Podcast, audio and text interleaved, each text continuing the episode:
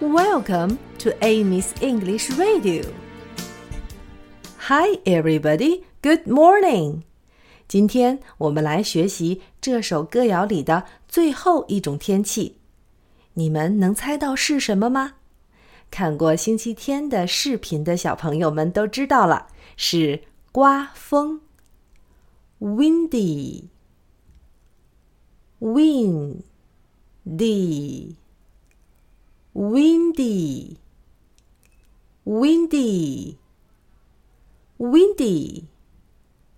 好了，现在我们把这首歌谣完整的唱一遍。How's the weather today? How's the weather today?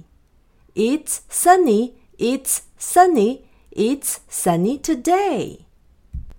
How's the weather today? How's the weather today? It's rainy, it's rainy, it's rainy today. How's the weather today? How's the weather today? It's snowy, it's snowy, it's snowy today.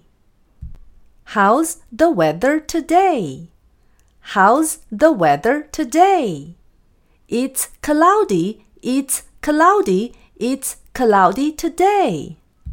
How's the weather today? How's the weather today? It's windy, it's windy, it's windy today.